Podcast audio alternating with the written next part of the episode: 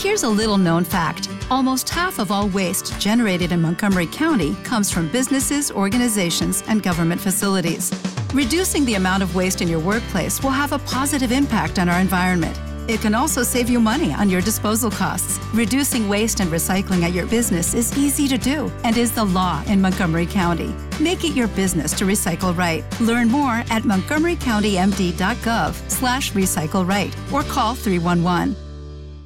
As a new Western Union customer, you can enjoy a $0 transfer fee on your first international online money transfer. Send money to your family and friends back home the fast, easy, and reliable way. Visit westernunion.com or download our app today to get started, and your first transfer fee is on us. FX gains apply, not available for credit cards and transfers to Cuba. Services offered by Western Union Financial Services Inc. and MLS 906983 or Western Union International Services LLC and MLS 906985.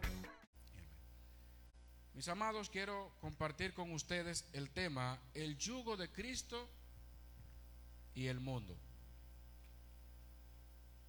Este texto de 2 a los Corintios capítulo 6, específicamente ya a partir del versículo 14 que acabamos de leer, puede verse simple, pero sin duda me atrevería a decir que este es uno de los versículos por lo cual muchas personas deciden moverse de una iglesia a otra. La forma en que se entiende o se interpreta este texto.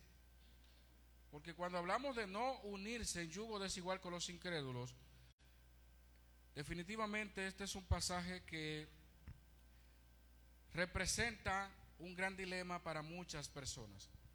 Usted y yo sabemos cómo desde un principio Dios marcó una línea entre su pueblo y los paganos, entre su pueblo y aquellos que adoraban otros dioses. Y aquí entonces, en este pasaje, vemos un paréntesis, lo que es común en los escritos del apóstol Pablo. Él hace paréntesis para dar una, una amonestación quizás un poco más amplia con respecto a un punto específico que él quiere detallar. A veces se toma capítulos inclusive para defender su apostolado para hablar de sus padecimientos, para dar detalles. Nosotros no tenemos eh, todos los detalles de lo que Pablo quiso decir. En algunos momentos él decía azotes, pero como hemos estudiado el libro de Hechos, vimos ejemplos de momentos donde el apóstol Pablo sufrió azotes. Pero Pablo cada vez que menciona algo no necesariamente va a detallar cómo fue y dónde fue.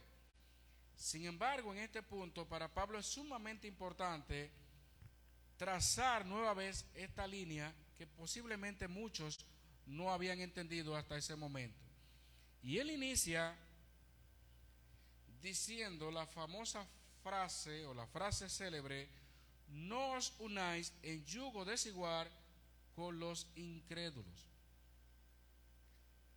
Literalmente en el texto griego lo que dice es no llegue a estar diferente unido. Es una prohibición que obviamente es difícil si lo vemos desde el punto de vista de los destinatarios. Es difícil, pero no es imposible porque tenemos al Señor de nuestro lado. Y una evidencia clara de tener a Cristo en nuestras vidas es cuando podemos discernir, es cuando podemos separar una cosa y la otra. Pareciera que en muchas iglesias este tipo de versículo o esta, o esta expresión lo entendieran de otra manera. Yo recuerdo que hubo un tiempo ya siendo nuevo creyente, cuando leí por primera vez este versículo y veía que se estaban dando muchos eh, noviazgos en ese entonces entre cristianos y no cristianos, tuvo una confrontación con, un pastor por ese versículo y realmente eso me costó a mí durar unos dos o tres años apartado. Porque yo decía que no es posible. Y más con ese fervor de nuevo creyente. Porque la Biblia dice que no. Y ese tiempo era un tiempo donde era muy común ver un cristiano y una persona no cristiana emparentando. Pero déjeme decirle aún más. Usted habla con personas no cristianas sobre esto y lo tildan a usted de legalista o lo tildan a usted de que cómo es posible y cómo, claro, pero es una bendición, quién sabe si se convierte. Y déjeme decirle que en ese entonces, cuando peleaba sobre este texto, se dieron casos de muchas maneras. Hubo una joven que no está en el país que tuvo un novio inconverso y resulta que cuando tiene el novio inconverso se aparta ella y se convierte él. Y yo digo, por verdad, se dio de todo, hermano. Lo cierto es que este texto en su conjunto sigue resonando en nuestros tiempos. Dios no ha cambiado su manera. Dios siempre cuando aparta a alguien es para uso exclusivo de Él. La santidad de Dios. Esto habla básicamente de lo que es la santidad. De usted y yo entender que si fuimos apartados por el Señor, no podemos estar otra vez como que si estuviéramos viviendo la vida pasada. Y Pablo, hablando a estos creyentes de Corinto, él está de una manera clara, como él dice en los versículos 12 al 13, ensanchando su corazón, hablando eh, con toda franqueza, pero él no quería dar a los corintos o que ellos pudieran mantener una estrecha relación con los incrédulos, que son dos cosas diferentes. El versículo 14 comienza a decir, no os unáis. Y esto habla de lo que Pablo pensaba en lo adelante con respecto a ellos.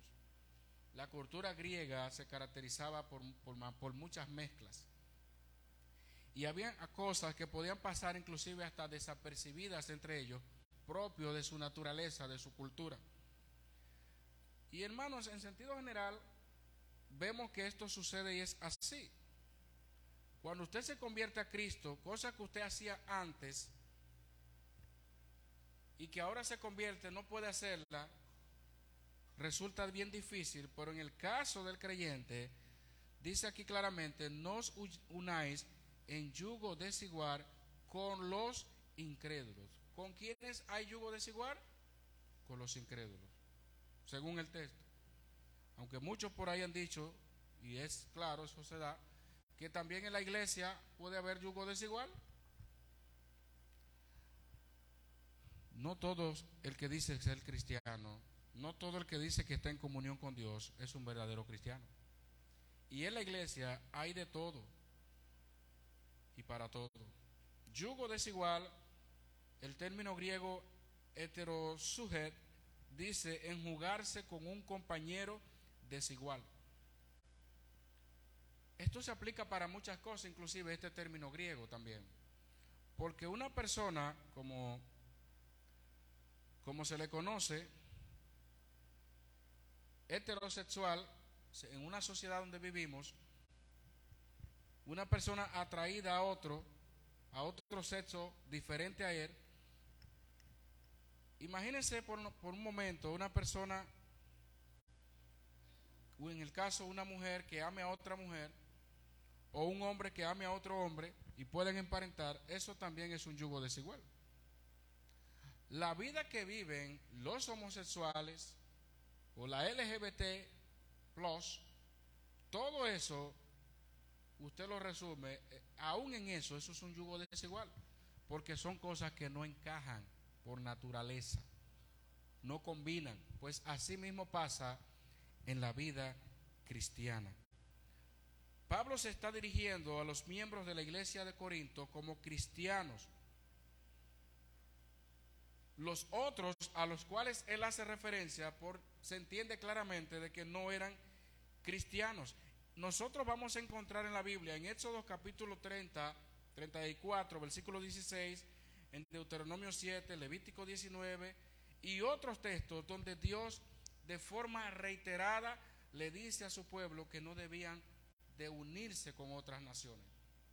que no debían casarse con los amorreos, que no debían hacer nada con esas naciones, con los cananeos en sentido general. Y cuando llegamos al Nuevo Testamento, pasa lo mismo. No os unáis en yugo desigual con los incrédulos. O sea que tanto en el antiguo como en el nuevo, Dios mantiene su palabra. O es a Dios o es al mundo. O es el yugo de Cristo que vamos a seguir o es el yugo del mundo. Cuando Jesucristo le dijo a sus discípulos, mi yugo es fácil y ligera mi carga. Jesús siempre también con sus discípulos hizo una separación entre ellos y el mundo.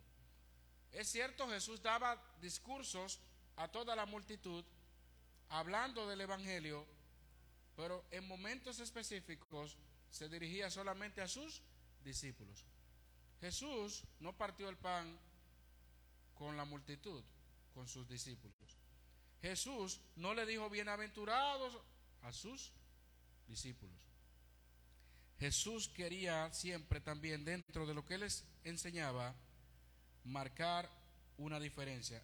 A diferencia del Antiguo Testamento, es que cuando se violaban los linderos, en el sentido de mezclarse con otras naciones, eso siempre representaba una catástrofe, un desastre para la nación.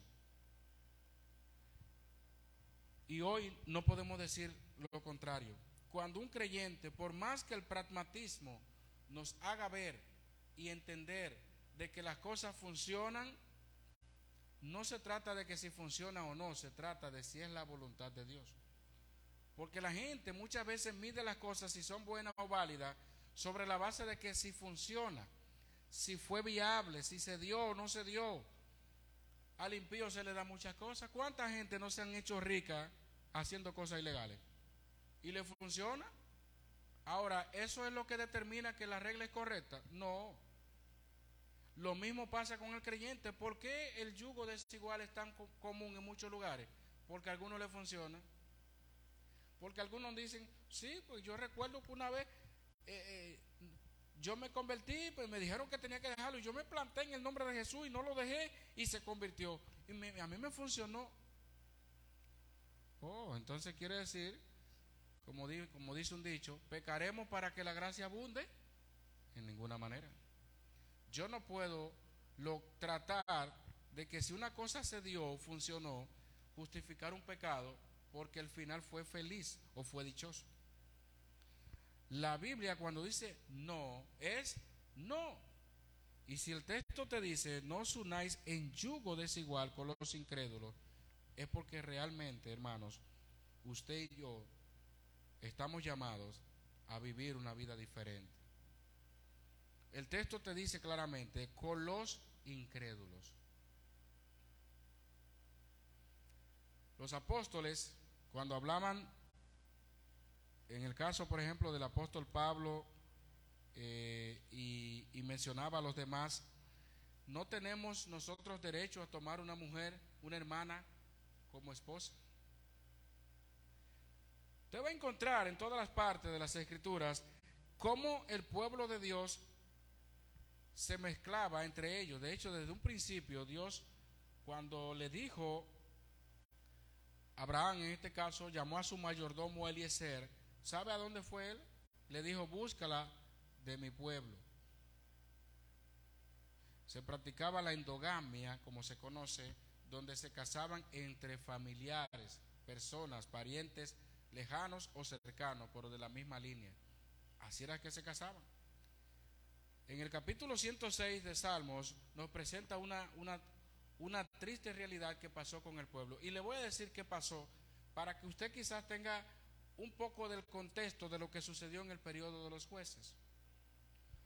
Cuando Dios le da la tierra prometida en tiempo de Josué, la tierra de Canaán, dice las escrituras ellos conquistaron muchos reyes, ciertamente, pero Dios les dejó un remanente de los cananeos ahí. La misión de ellos era terminar de desalojar a los que quedaban, a los jebuseos, a los eteos, los que estaban allí. Ellos tenían que cumplir una parte. Josué los liberó, desalojó a muchos, pero también ellos tenían que cumplir con otra. ¿Y sabe lo que dice el texto en jueces? Que cuando Israel se sintió o se hizo fuerte, hizo el cananeo tributario, mas no lo arrojó. ¿Y sabe qué pasó con eso? Que por consiguiente, como no lo arrojaron, se quedaron con ellos, aprendieron, dice el Salmo 106, aprendieron sus obras. Y comenzaron a entregar a sus hijos a Molot. Y comenzaron a practicar cosas. Entonces, siempre desde un principio, y tenemos muchos ejemplos, cuando el pueblo de Dios se mezcla con naciones enemigas, con naciones paganas, se produce un desastre espiritual. Se produce un desastre en tu relación con el Señor. Algo que si no se da al inicio, se da al, final. Pero tarde o temprano, el yugo desigual no trae bendición. Y cuando hablamos de yugo desigual, hermanos, tenemos que ser claros. No hablamos con personas que se han casado con o que ya tienen un matrimonio y su esposo o su esposa no es cristiano. La Biblia establece una regla distinta. En 1 Corintios capítulo 7 se habla de esa regla. No lo deje. Ya se casaron, no lo deje. Pero la condición es diferente. Ahora bien, usted y yo sabemos que hay personas no cristianas que en un momento determinado se convirtió el esposo.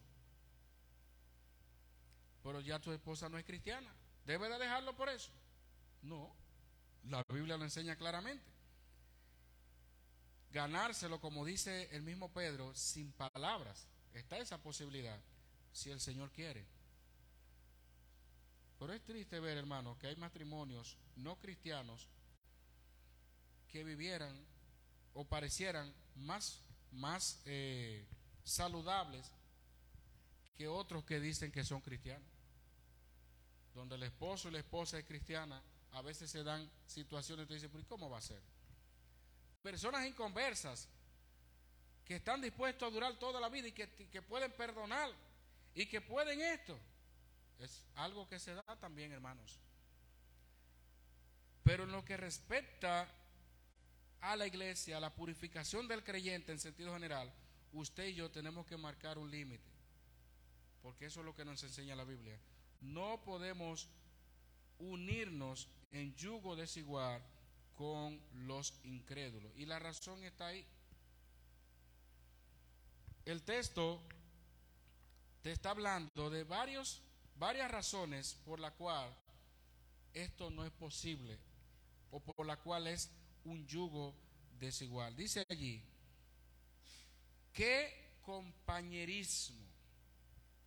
Pablo va a hacer ahora cinco preguntas retóricas cuyas respuestas son, son obvias, porque ya lo dijo al principio, no os unáis en yugo desigual con los incrédulos. Pero a la hora, de manera ilustrativa, él va a utilizar comparaciones para que ellos entiendan que hay cosas que no, no pueden combinar, no pueden estar juntas, son disparejas.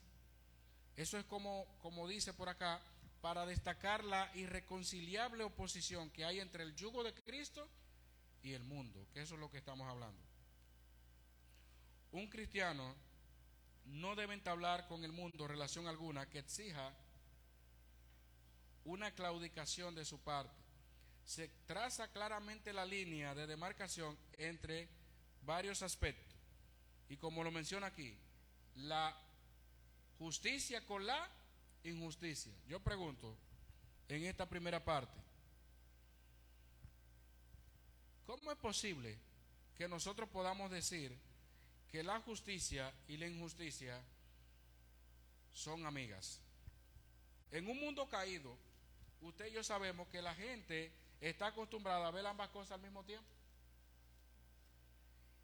Y hay personas que justifican un mal con un bien porque ya hicieron, practicaron justicia en algo, injusticia en otro, ya está bien. Pero delante de Dios, hermano, no puede haber liga entre la justicia y entre la injusticia. Usted y yo como cristianos estamos llamados a practicar toda justicia. Y lo justo es dar a cada, cada cosa lo que merece. Pero imagínense entonces un creyente y un no creyente hablar en términos de lo que es justo y de lo que es injusto. El mundo no entiende la justicia de Dios. El mundo no entiende qué para Dios es bueno y qué para, para, para ellos es malo.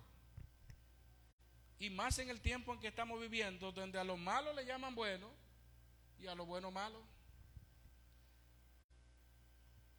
Usted van a encontrar muchos casos donde se comete injusticia con las personas y siempre va a encontrar un grupo de personas que apoyan eso. Dicen, eso no es nada.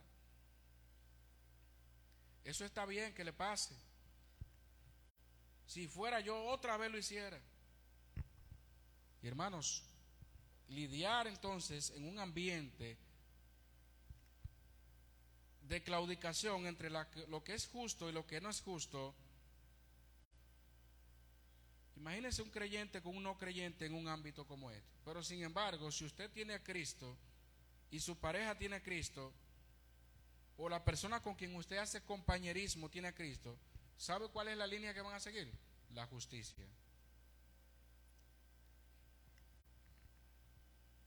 Por eso el texto te está diciendo que hay una demarcación clara entre lo que es justo y lo que no es justo. La justicia y la injusticia no son amigas, son opuestas. El mundo piensa que algo es justo y cuando vemos las escrituras, eso es injusto. Personas que le roban a otro lo ven hasta como un valor inclusive. Y más con las famosas justificaciones que hace la gente, él tuvo que robar porque tenía necesidad.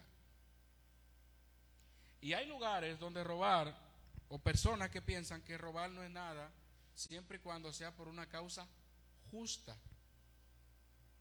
No es que yo estoy robando porque es que mira, tengo una niña enferma, no tengo para darle la medicina, yo veo una persona cambiadita con su trajecito, déjame quitarle esto, el Señor me tiene que perdonar a mí.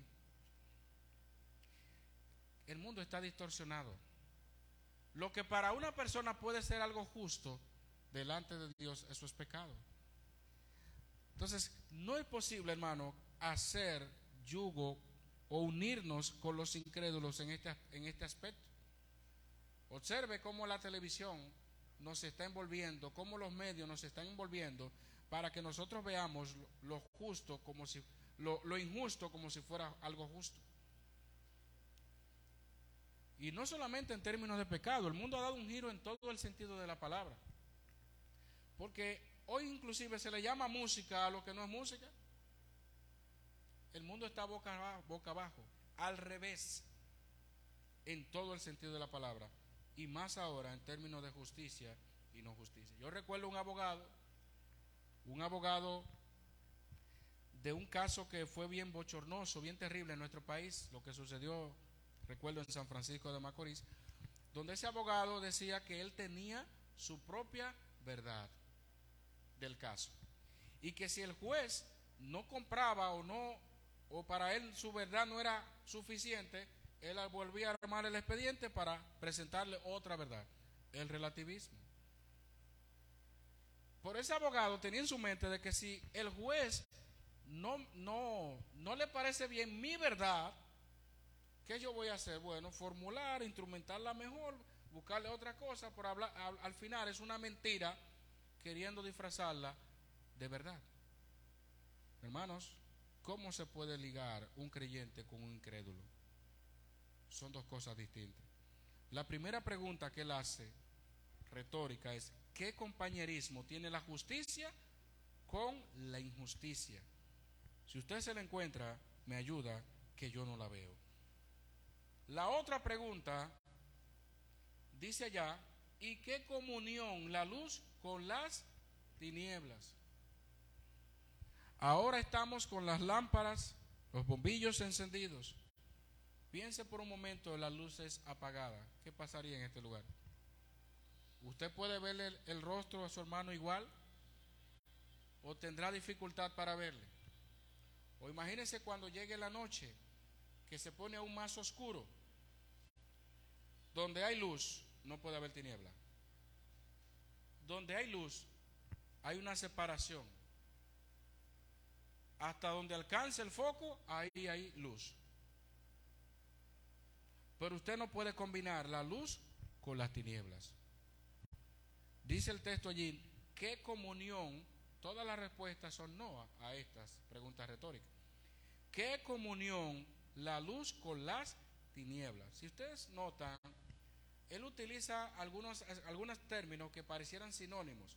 Por ejemplo, él habla de compañerismo, habla de comunión, versículo 15 habla de concordia, habla de qué parte el creyente, versículo 16, y qué acuerdo, todos son relacionados. Al final lo que está demostrando que una cosa no se junta o no se mezcla con la otra. Lo primero que él dice es que compañerismo, la justicia con la injusticia. Y aquí dice, finalizando el versículo 14, qué comunión la luz con las tinieblas. Y más, el creyente, que la Biblia dice que vosotros sois que la luz del mundo. Cuando usted lee Efesios capítulo 5, dice, no participéis de las obras infructuosas de las tinieblas. Cuando usted lee eh, la carta del apóstol Pedro y también eh, el apóstol Juan, él menciona que fuimos rescatados del reino de las tinieblas a su luz admirables. Entonces, en el caso del creyente, como está bajo la premisa yugo desigual con los incrédulos, usted tiene que entender que no puede haber comunión la luz con las tinieblas. Ahora bien, ustedes saben que esa frase, luz en las tinieblas, también se ha ido tergiversando. Porque esa frase también la usan muchas personas eh, cristianas para decir, yo puedo estar en un party impío porque hay que ser luz en las tinieblas. Y yo puedo estar cantando en un concierto y vestirme como ellos porque hay que ser luz en las tinieblas. Y comenzamos entonces a jugar a jugar entre la línea de este lado y aquí, un pie aquí y un pie allá. Obviamente, hermanos, sabemos que como creyentes tenemos que ser luz en la tiniebla. Y la tiniebla no es solamente un concierto.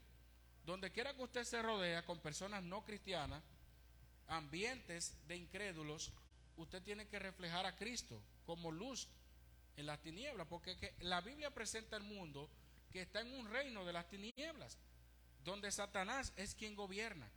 Y los únicos que están como luminares en el mundo somos nosotros los creyentes. Eso sí se entiende. Pero de ahí a que nosotros entonces comencemos a emparentar y hacer una serie de cosas para luego justificar que soy luz en las tinieblas, tengamos cuidado con eso, hermano. Hola, buenos días, mi pana.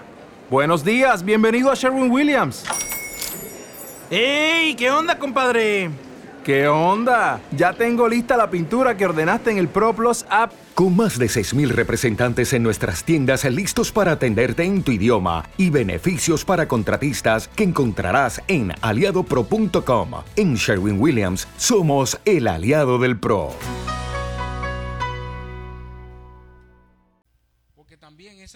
Filosofías que poco a poco se van introduciendo.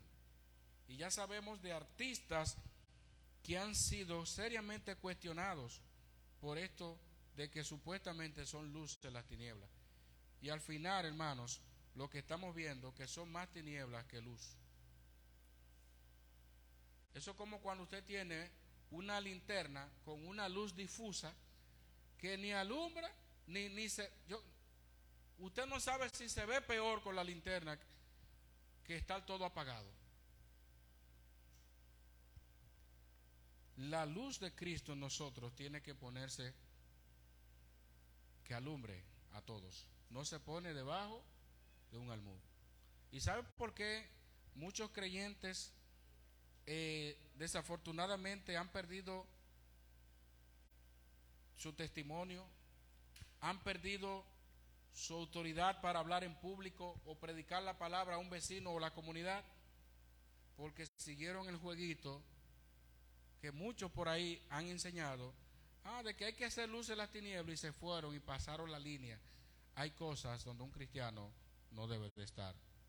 no debe de participar. Jesús comía con los pecadores, Jesús les hablaba a las prostitutas, les hablaba a todo el mundo, sí, pero Jesús marcaba una línea. No como algunos, como una vez estuvimos tratando en la escuela dominical. Ah, no, que me hice a, los judíos, me hice judío, a esto me hice esto. Y entonces comienzan por ahí con el jueguito hasta que terminan fumando para ganarse a los que fuman juca. Qué bonito, ¿eh? Yo nunca voy a olvidar un drama que realizamos hace muchos años en un barrio aquí de San Pedro. Teníamos un drama bien bonito llamado El presente y el futuro.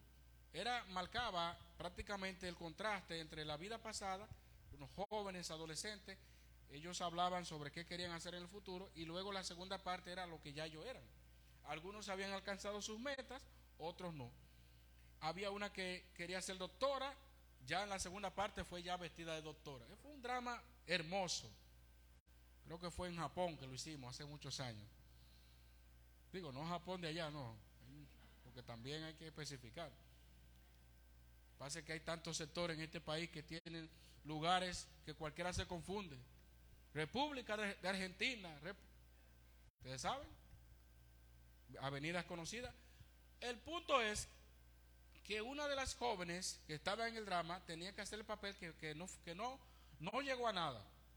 Y ella habíamos acordado que tenía que tomar una tiza y como que estaba fumando y en el drama era una tiza que ella debía usar para hacer el, papel como que se entró en los vicios y todo eso. Yo estoy en el drama como moderador. Bueno, hermanos, cuando estamos en el drama, que bien, y todo bien, y yo, y yo disfrutando mi drama. Me sentía también porque fue una pela hacer ese drama. El drama, para no cansar el cuento, el drama duraba una hora. Eso sí, que el predicador me miró en ese entonces de arriba abajo a mí. Pero duraba exactamente una hora el drama. Y ya la última parte tenía que ver con lo que le dije. El caso es que cuando esa joven se para ahí, que estamos en el drama, que yo, todos nos quedamos como los muñequitos mirando así. Sacó un cigarrillo de verdad, sacó la caja de fósforo, encendió, prendió. Eh, eso fue un salto que yo tuve en el corazón. Fumó porque quería hacerlo tan real y tan perfecto Bueno, hermano, para no cansar el cuento, esa chica no está en los caminos del Señor en este, en este tiempo. Es una pena, no voy a decir que fue por eso, porque tampoco podemos juzgar, obviamente, pero fue penoso para mí, algo que era una tremenda bendición. No, todo el mundo lo disfrutó, esa fue la parte que más gozaron la gente ahí y aplaudieron. Porque los impíos, miren, le encanta eso. Y más si, si, si, si, usan una frase de la que el mundo usa y, y lo que dicen los artistas, hermanos, miren, de la abundancia del corazón habla la boca. Y también de la abundancia del corazón actuamos y accionamos. Algo que se había dicho y que se había ensayado muchísimas veces con una tiza, yo no sé qué fue lo que le dio a esa niña, que ese día había que fumar de verdad. Y créame que hubo mucho humo en ese drama. No, no se conformó con un poquito, porque por lo menos disimúlalo y tira. No, no, no, no, no. El drama se acabó de una manera increíble. Pero bueno, hermanos, no puede haber comunión con la luz, la luz con las tinieblas. Es algo inconcebible. El enemigo nos pone muchas cosas para que la veamos como buena, como que no es nada. Pidámosle al Señor que nos ayude a discernir, porque hay muchos creyentes que están siendo arrastrados siguiendo la corriente de este mundo. La tercera pregunta dice, ¿qué concordia Cristo con Beliar? Este término concordia tiene que ver con armonía. Obviamente la discordia entre Cristo y Satanás, aquí es un título Belial, es completa. Aquí no puede haber ningún tipo de relación. se está yendo más profundo el apóstol Pablo, ilustrando, comparando cosas que no pueden ligarse, para demostrar que obviamente no podemos unirnos en yugo desigual con los incrédulos. Aquí dice que concordia, Cristo con Beliar. Aquí se personifica a Satanás con este título griego, Beliar, que significa también del hebreo inservible o despreciable. Es el significado real. Así como diablo significa calumniador, porque la gente piensa que diablo significa otra cosa. La gente cree que, que diablo significa diablo. Diablo significa calumniador. Es un título de Satanás. Entonces, aquí yo no sé si usted cree que hay alguna relación entre Cristo y Belial. Bueno, en el, en el, en el mormonismo, Satanás y Jesús, ¿qué son? Hermanos. Solamente en ellos pudiéramos decir que sí existe esa concordia. Pero toda la Biblia enseña un antagonismo entre Satanás y Jesús. Desde esa primera profecía mesiánica, Génesis 3.15, esta te herirá en la cabeza, en, el calcañar y, y tú le herirás en la cabeza, al revés. No puede haber nunca, y lo vemos, porque cuando Jesucristo murió en la cruz, el libro de Hebreos nos dice claramente qué hizo con Satanás en ese entonces. Deshacer las obras de él. Y Satanás siempre, cuando estuvo allí, estuvo tentando a Jesús. Tírate de aquí porque Satanás le encanta que la gente se lance. Lo subió arriba, tírate de aquí, miras, haz esto. Nunca vemos ese compañerismo, esa concordia entre Cristo y Satanás. Por tal razón, hermanos, si, si la premisa es yugo desigual con los incrédulos, hablamos la justicia y la injusticia. El incrédulo se va del lado de la injusticia, el creyente del lado de la justicia. El creyente del lado de la luz, el, incrédulo del lado de las tinieblas. Entonces, yo creo que se sobreentiende que el creyente está con Cristo y el que no es cristiano, incrédulo, está con Satanás. Palabra que duele. Palabra que cuando uno tiene que decirlo, tiene que decirlo en tono un poco más bajo para que no ofenda, pero es la realidad, hermano. No podemos ocultar la realidad de que lo que se está estableciendo, si usted quiere, a los que le gusta el gráfico, ponga un cuadro de dos columnas, un gráfico, incrédulo, creyente, y usted va a ver, ¿qué va a poner? Tiniebla de un lado, luz del otro lado. ¿Qué va a poner? Justicia de un lado, injusticia del otro. Y lo más fuerte, ¿qué va a poner? Cristo de un lado y Satanás del otro. Por tal razón, mis amados, no podemos hacer esa mezcla con los impíos. No podemos dejarnos engañar de muchas personas que dicen, eso sí, a mí, me, a mí me funcionó y eso fue una bendición de Dios. Dios me bendijo. Ustedes saben que la gente, hasta sacando la lotería, dicen que Dios se lo dio. Yo nunca voy a olvidar ese testimonio cuando yo estaba del otro lado en una de las iglesias tradicionales, donde una hermana se paró ahí en el púlpito, dijo yo, y yo veía ese rubio de Galileo que venía nadando por ese mar cristalino y me, dijo que jugar el 03. Y hermano, ¿qué pasó ahí? Pero hay gente que vive diciendo que el Señor le dice los números. Yo no, de verdad, hermano, que si eso no lo enseña las escrituras, yo tengo razones de sobra para decir esto no viene de Dios. Hasta Saúl pensaba que había visto a Samuel. El enemigo hace muchas cosas en la vida de la gente. Y dice más, para que se sobreentienda de qué él está hablando, versículo 15 ahí mismo, ¿qué parte el creyente con el incrédulo? Él dice al principio, la parte A del 14, no os unáis en yugo desigual con los incrédulos. Ahora dice, ¿qué parte el creyente con el incrédulo? Y sería una pregunta para nosotros mismos. El creyente con el incrédulo, que eso es lo que se está hablando en todo el pasaje acá, que estamos considerando, si usted le pregunta a alguien o, si usted quiere responder, la respuesta es simple, no hay nada que ver. Nada que ver entre el creyente con el incrédulo, excepto el que usted le hable de Cristo, el que usted tenga misericordia, el que usted haga todo eso, pero cuando aquí, no se está hablando, hermanos, de ser enemigos de los impíos, porque también podemos llevar esto a un extremo, y más como lo dice allí, ¿qué parte? Si fuera una versión humana, eh, dominicana más bien, de este pasaje, lo dijera de una manera más llana y más, más precisa. ¿Qué tiene que ver un creyente con un impío? Un cristiano con un impío. Pero nosotros tenemos familiares no cristianas. Tenemos compañeros de trabajo no cristianos. Nos relacionamos con personas no cristianas en todas partes. Está diciendo el texto que nosotros los desechemos, los despreciemos, no hablemos con ellos. Y como, como podía entenderse cuando Pablo le dijo a los, o más bien Jesús le dijo, no te pido que lo quites del mundo, sino que lo guardes del mal.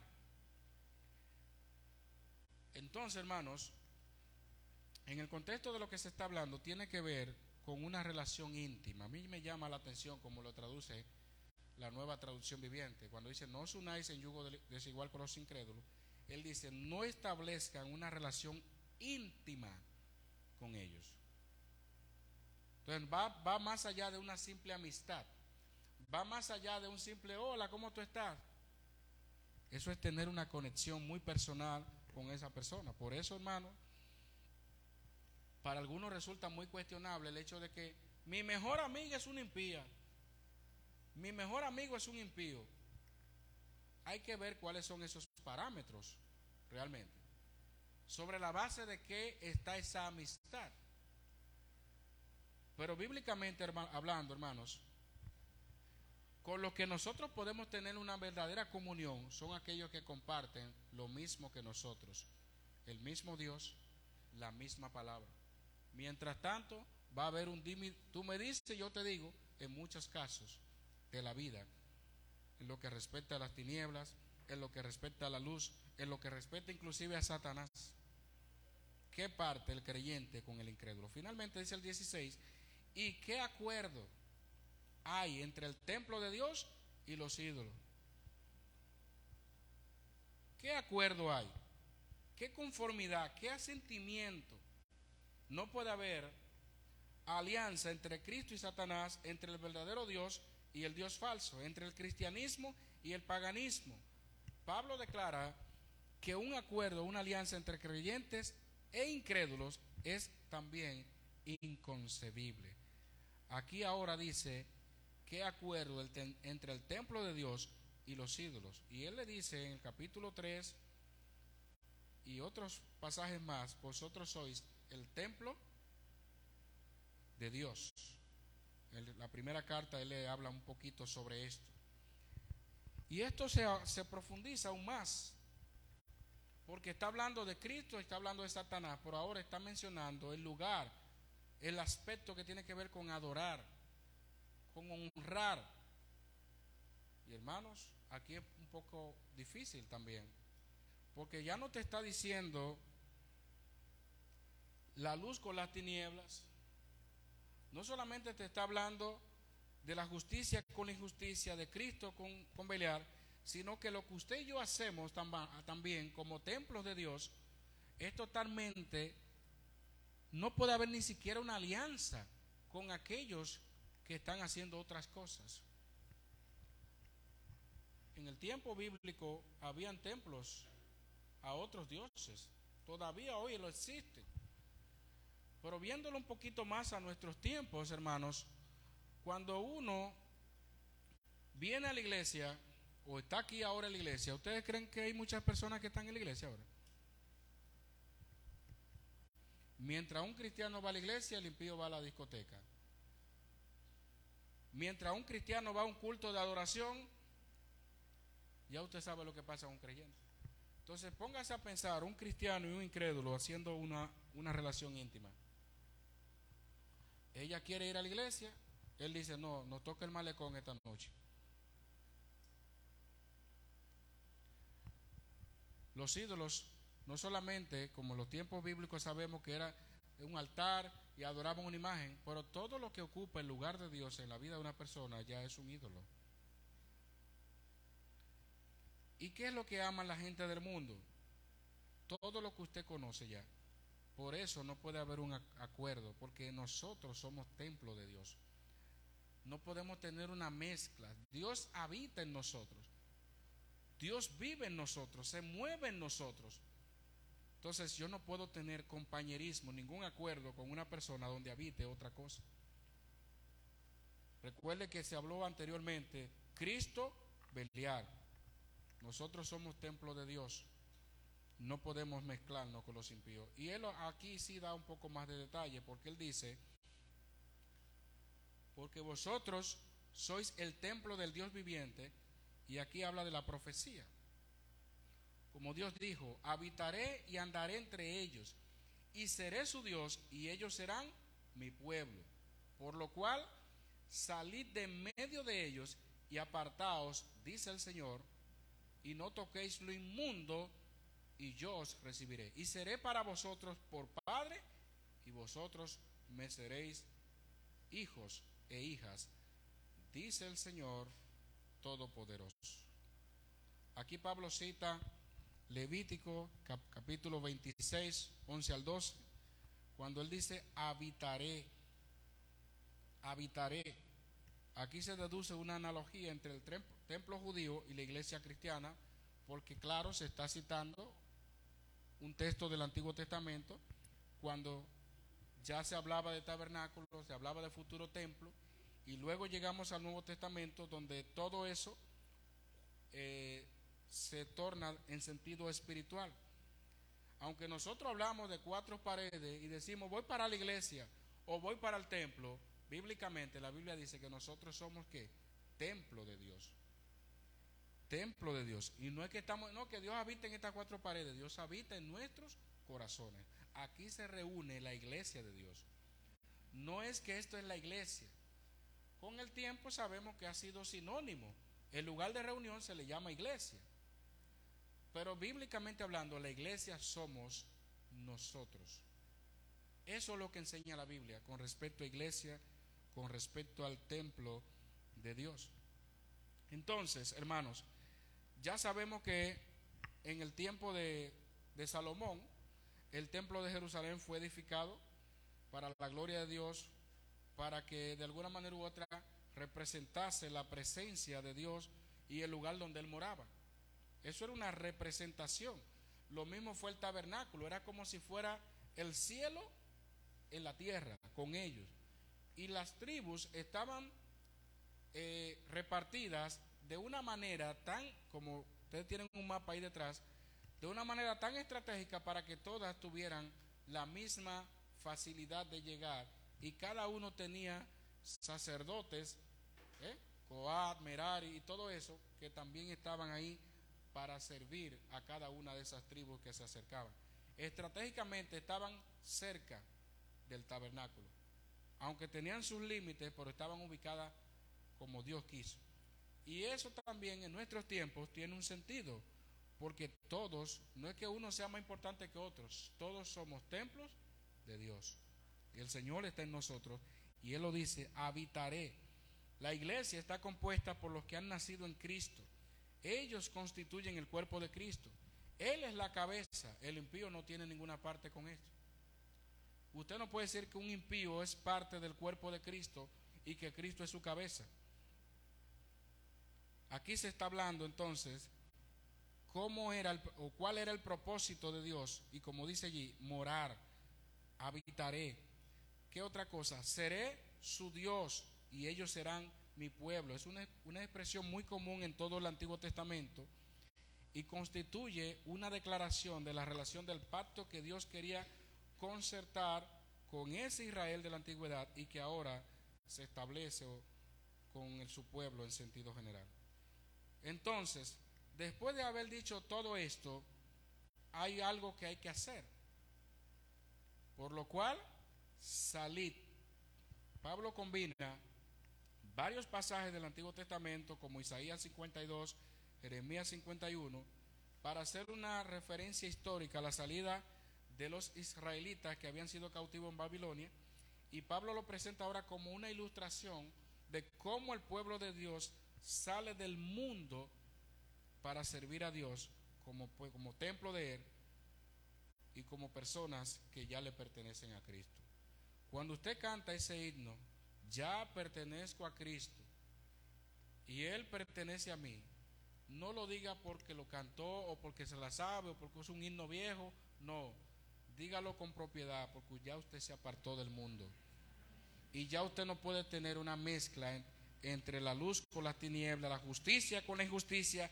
No hay relación de Cristo con Beliar, no hay parte del creyente con, con el incrédulo y tampoco hay acuerdo entre el templo de Dios y los ídolos. Si usted quiere llamarle a Dios Padre, apártese del mundo.